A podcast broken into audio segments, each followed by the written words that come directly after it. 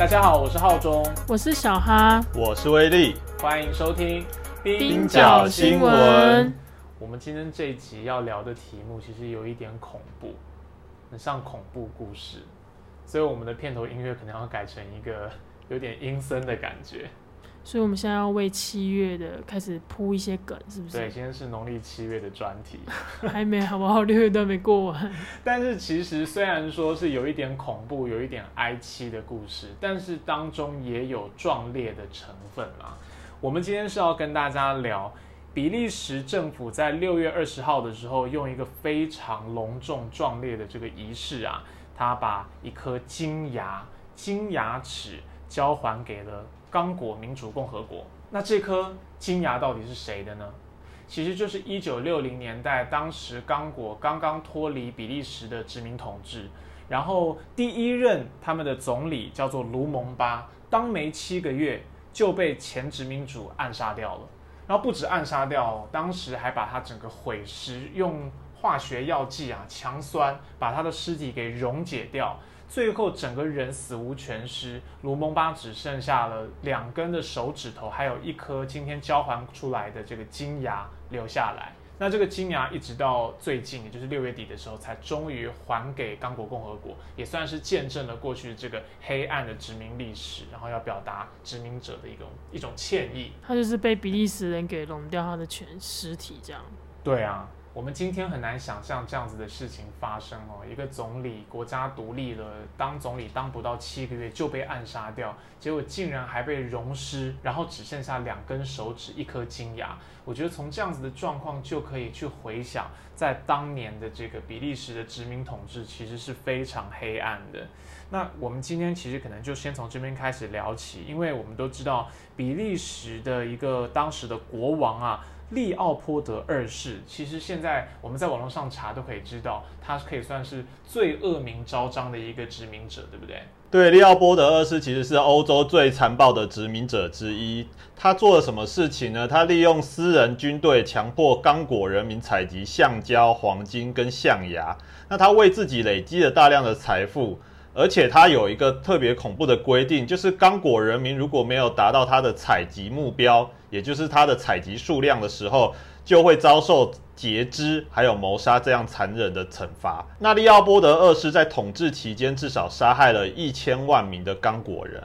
那谈到比利时对刚果的殖民统治，最早其实可以追溯到十九世纪晚期。当时其实是一个威尔士的商人，名叫亨利·史坦利，他最先发现了刚果河盆地，这里拥有丰沛的象牙，还有其他的天然资源。那史坦利就在原住民不知情的情况之下，跟他们签订了条约。这些条约都是以原住民看不懂的语言写成的。所谓的条约，其实也就只是要求原住民把他们的土地出让给史坦利的这个所谓的土地的契约。那后来史坦利就将刚果介绍给当时的比利时国王，也就是利奥波德二世。利奥波德二世在一八七六年的时候成立了刚果国际非洲协会。那之后又在一八八四到一八八五的柏林会议上面，这个柏林会议其实就是欧洲列强讨论如何瓜分非洲的一个会议。嗯，最后他在这个会议之上取得了其他欧洲国家的同意，支持将刚果归为刚果国际非洲协会，也就是变成了利奥波德二世自己的私人财产。所以它还不只是一个国家对另一个国家的殖民，它根本是比利时的国王的私产。对，好，那再来谈到这次故事的主角卢蒙巴。卢蒙巴其实出生于一九二五年，当他出生的时候，刚果仍是比利时的殖民地。当时刚果虽然已经由利奥波德二世的手中移交给了比利时政府，但是一些制度仍然存在，比如说。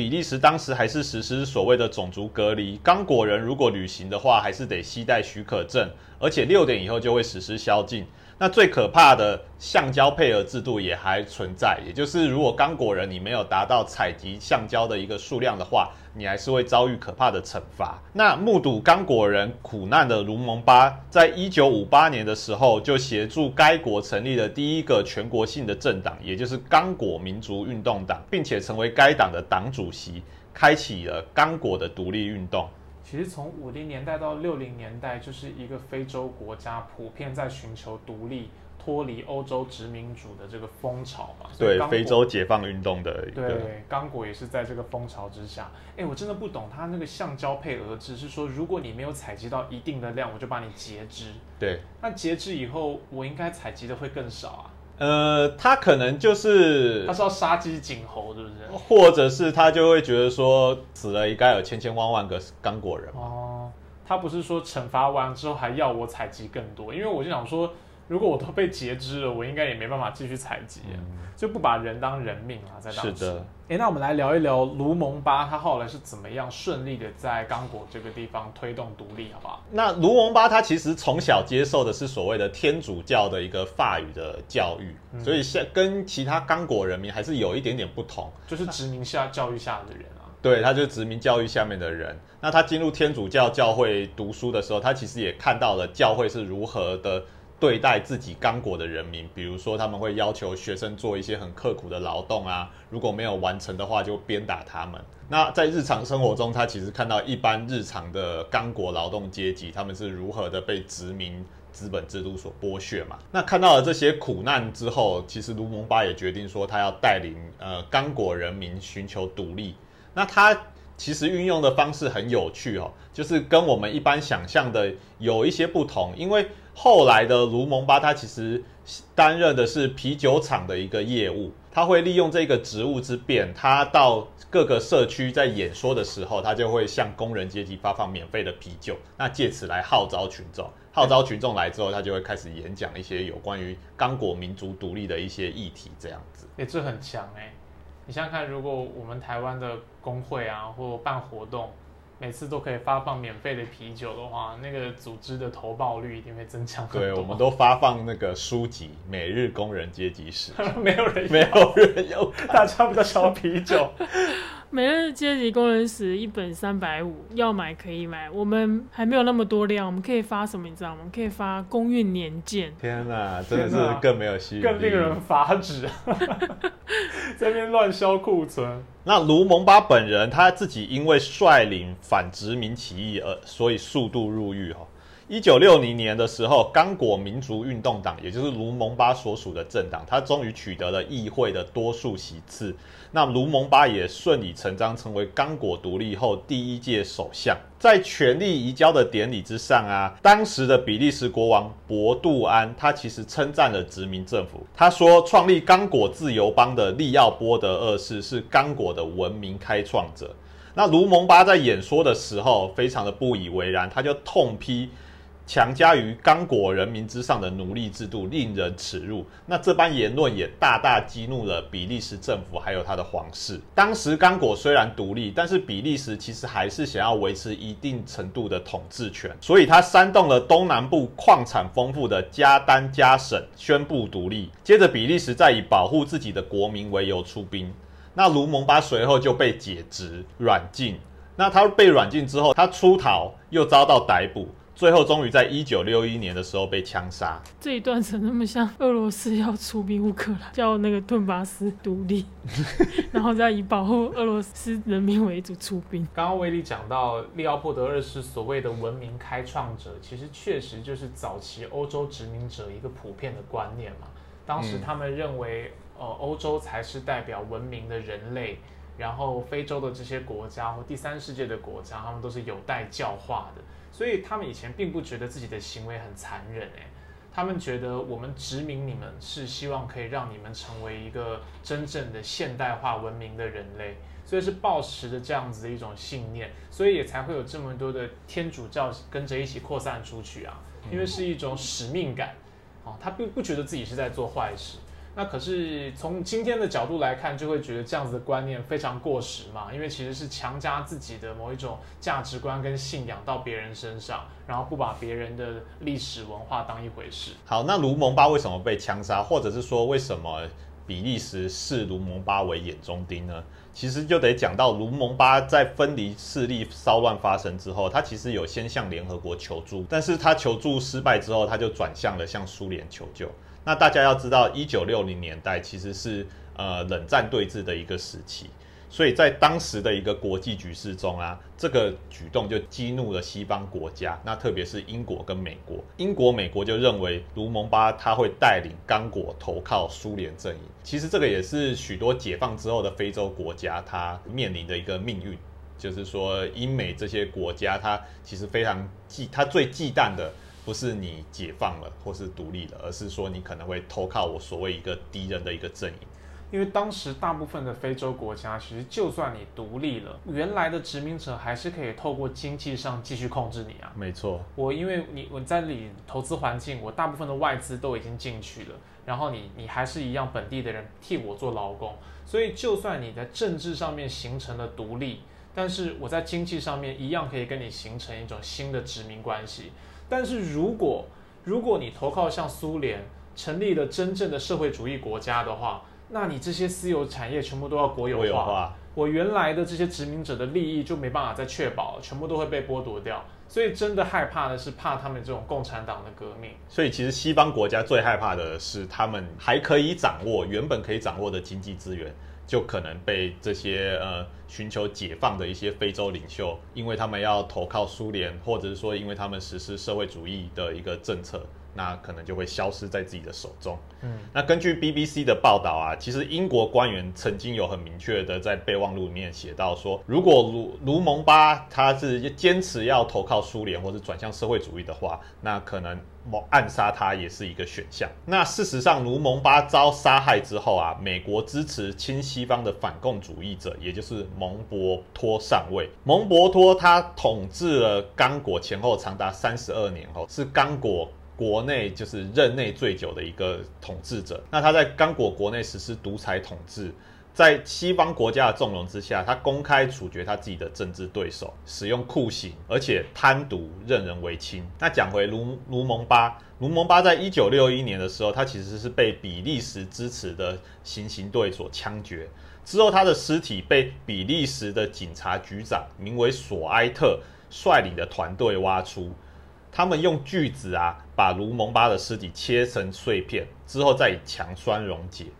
那索埃特他分尸了卢蒙巴之后，他居然也把他的牙齿、一颗金牙跟两根手指带回了比利时。那多年来，其实卢蒙巴仅剩的这个遗体就一直存放在索埃特的家中。那为什么索埃特要把卢蒙巴的金牙跟手指带回去呢？那个就是因为其实以前的欧洲殖民者他们有一个传统，他们的传统是把殖民受害者的遗体把它当做是纪念品一样保留下来，就好像是你去打猎的时候，你会把。你打猎的一个动物的头割下来，或者脚割下来，这就是你所谓狩猎的纪念品。那一个原因是这样，另外一个原因，当然这个也反映了，其实这些欧洲殖民者他其实是不把非洲人当人看待的，你就只是一个物品，像动物一样啊，把你像畜生一样屠宰了之后，把你挂在墙上啊，把你的身体部位存放在家中，好像哦，我就可以从此在不止在物理上杀害你，我在精神上也支配你，对那种感觉，对。那分尸或者是说把他尸体溶解，当然另外一个很重要原因就是，他们也其实也不希望卢蒙巴这一个率领刚果独立、寻求非洲解放的这个类似英雄的人物被后世的人们所记得。从一九六一年卢蒙巴被比利时行刑队枪决到现在，其实也已经经过了六十年的时间了。那现在是什么样子的机缘促成比利时归还金牙给刚果？这就得讲到索埃特这一个人。其实，在一九九九年的时候，有一部纪录片，那导演曾经访问索埃特。那索埃特是在纪录片受访的时候才讲出了哦，原来卢蒙巴被暗杀、被分尸，而且牙齿就在他。家里的这一个事件，揭露索埃特收藏卢蒙巴金牙的这个作者叫做戴维特，他后来还出了一本书，叫做《暗杀卢蒙巴》。那这本书后来引发了一个后续效应，也就是比利时国会决定在一九九九年的时候调查这件事件，也就是要厘清比利时政府到底有没有涉入卢蒙巴的暗杀以及后续的分尸过程。那经过两年的调查呀，国会最后表示。